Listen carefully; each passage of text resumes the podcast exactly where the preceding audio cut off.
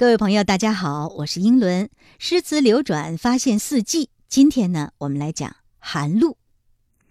寒露啊，在二十四节气里排行第十七位，这是秋季的第五个节气了。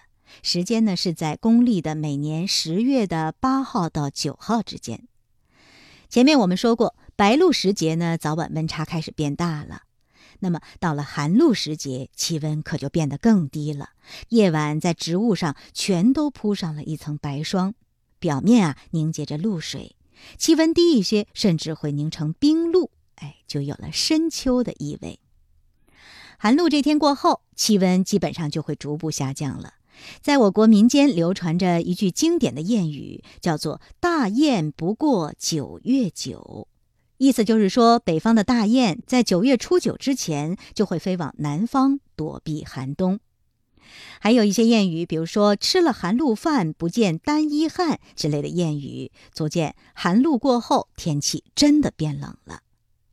眼看着满眼的白枝银叶，大家来读一首什么诗好呢？今天我们来读的是两首诗，先从白居易开始吧。且听这首《暮江吟》。一道残阳铺水中，半江瑟瑟半江红。可怜九月初三夜，露似真珠，月似弓。白居易写这首诗的时候啊，是他赶赴杭州任刺史，在途中写的。白居易不想被卷入长安的政治斗争，便主动请缨去杭州做刺史。这一天傍晚，白居易来到了江边，看到了江上的美景：血红的残阳铺在江中，水面波光粼粼。有的地方啊是橘红的，有的地方依然是碧绿。瑟瑟在这里指的是一种美玉，其实，在我们辽宁的岫岩就有一种特别漂亮的玉，也是这种暗绿色的，现在非常的有名，大家可以在网上找图片去看一看。那么白居易啊，此刻看着江面，想到了自己，说：“终于脱离了朝堂的争斗，那些尔虞我诈，从此与我无缘。嘿嘿，我白居易啊，从此又是一个快活人了，真是越想越高兴。大自然让人流连忘返。哎，这时候天色已经渐黑了，秋露浓重，粘在草叶上，就像是一颗一颗的珍珠。”举头望月，哎，天上的月亮也像一弯银弓一般。这九月初三的夜晚可真可爱呀！这回终于可以把那些烦心事儿都抛在脑后去了。白居易此刻心情非常舒畅，拿起笔，立马做了这首诗，非常自然而生动地描写了一番江水秋色。这是一首绝美的风景诗。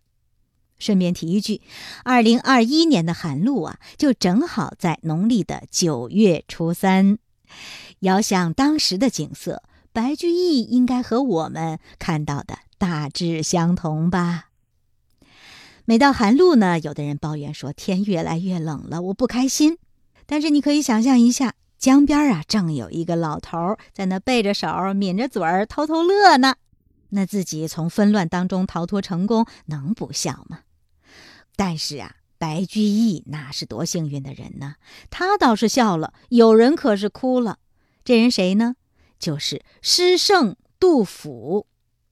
今天我们读到的第二首诗，就是杜甫的另外一首《月夜忆舍弟》。戍鼓断人行，边秋一雁声。露从今夜白，月是。故乡明，有地皆分散，无家问死生。寄书长不达，况乃未休兵。哎，说我呀，又开始思念远隔他乡、杳无音讯的兄弟了。因为战乱呢，民不聊生。我的信也不知道往哪儿送，也不知道什么时候能够送到。今晚的露水已经开始慢慢凝结了，还是故乡的月夜最美。我是多么的思念家乡啊！听着杜甫的叹息，心情真是不好受。是啊，安史之乱的爆发使得诗人颠沛流离。两年多以后，好不容易呢，杜甫回到了京城，但是又遭人排挤。公元七五九年，也就是乾元二年的秋天，杜甫呢从长安去成都，在西行途中落魄到了秦州，也就是我们现在的甘肃天水，就在那儿写下了这首诗。但是，也许就是因为这种痛苦的生活吧，使得大诗人留下了极多的不朽名作。在秦州的时候，他呀一边采药行医，一边游山玩水。要知道，杜甫啊是一个热爱大自然的人，当然也会在各种景致当中找到有意思的地方，再加上自己的一点忧思难忘，那么好诗就此诞生了。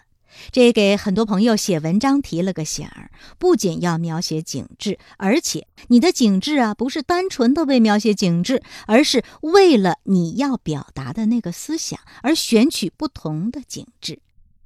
各位朋友，人生呢就是这样多姿多彩，有着不同的形态、不同的际遇。那同样是这个时节，几家欢喜几家愁，截然不同。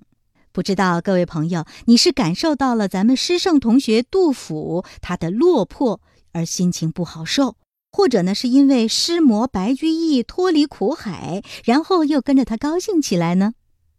但是，不管是诗意还是得志，在大自然的鬼斧神工之下，诗人总是能创造出精妙的诗句来。所以，和诗人们一起享受这白露银霜吧。